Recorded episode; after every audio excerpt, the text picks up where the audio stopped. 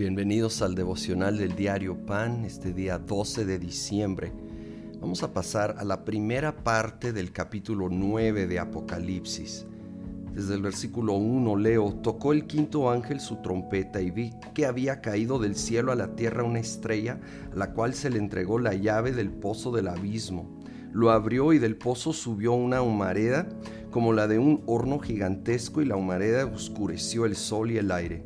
De la humareda descendieron langostas sobre la tierra y se les dio poder como el que tienen los escorpiones de la tierra. Y bueno, eh, de nuevo, hay muchas interpretaciones de este como muchos de los pasajes. Vemos que esto sale del abismo, ¿sí? el mismo diablo desatando eh, esta como plaga sobre la tierra y obviamente es impulsada por poderes demoníacos. Y exactamente qué forma toma, pues pudieran ser eh, algo como insectos, pudiera ser como eh, un ejército, pudiera tomar distintas formas físicas, pero lo que está enfatizando aquí es que es impulsado, inspirado por el abismo, el infierno, el diablo. Y obviamente esto no es precisamente el típico pasaje devocional que queremos, pero es parte de la escritura y debemos entender que hay un enemigo que es real, que es activo, pero que en ningún momento se puede comparar al poder de nuestro Dios quien saldrá vencedor siempre, como lo veremos si seguimos leyendo en Apocalipsis y si seguimos esperando en Él en cada día de nuestras vidas. De hecho, hoy también toca una parte del Salmo 145. Quisiera leer versículos 4 y 5.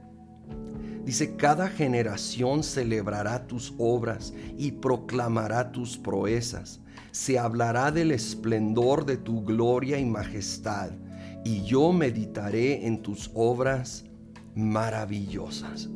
Si en medio de tiempos dolorosos y aún de leer la escritura avisándonos que vendrán tiempos aún peores, cada generación celebrará tus obras. A mí me anima cada generación, también la generación venidera que vivirá aún más intensamente lo que viene a planeta Tierra, va a poder celebrar y proclamar las proezas de Dios.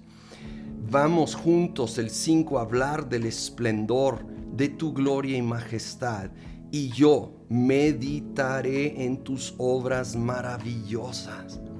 Tomemos la decisión de meditar, pensar, reflexionar, contemplar las obras maravillosas de nuestro Dios, de cómo nos ha guardado y traído hasta aquí, y así como lo ha hecho para nosotros, lo hará para las siguientes generaciones.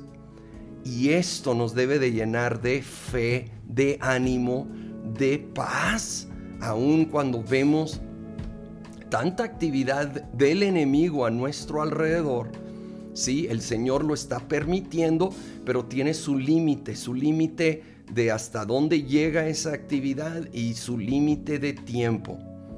Porque el Señor va a salir victorioso y nosotros, lo repito, cada generación vamos a celebrar y proclamar sus proezas y vamos a hablar de su esplendor, de su gloria, de su majestad. Así que es tiempo meditar, reflexionar en sus obras maravillosas. Eso hacemos, Señor. Eso hacemos en este momento. Recordamos, meditamos, reflexionamos en que tú eres fiel, tú eres real, tú eres bueno, tú sigues en el trono, nuestra vida está en tus manos, nuestros tiempos están en tus manos y nosotros y cada generación, la generación que viene después de nosotros, los niños, adolescentes, jóvenes, verán tu gloria, celebrarán y proclamarán tus proezas, porque tú eres bueno, tú eres real y veremos tu gloria aún en medio de tanto dolor y tanta maldad. Y en estos tiempos, Señor, Aviva tu obra en medio de los tiempos, hazla conocer en medio de la ira. Acuérdate de la misericordia. Lo pedimos en el nombre de Cristo Jesús. Amén.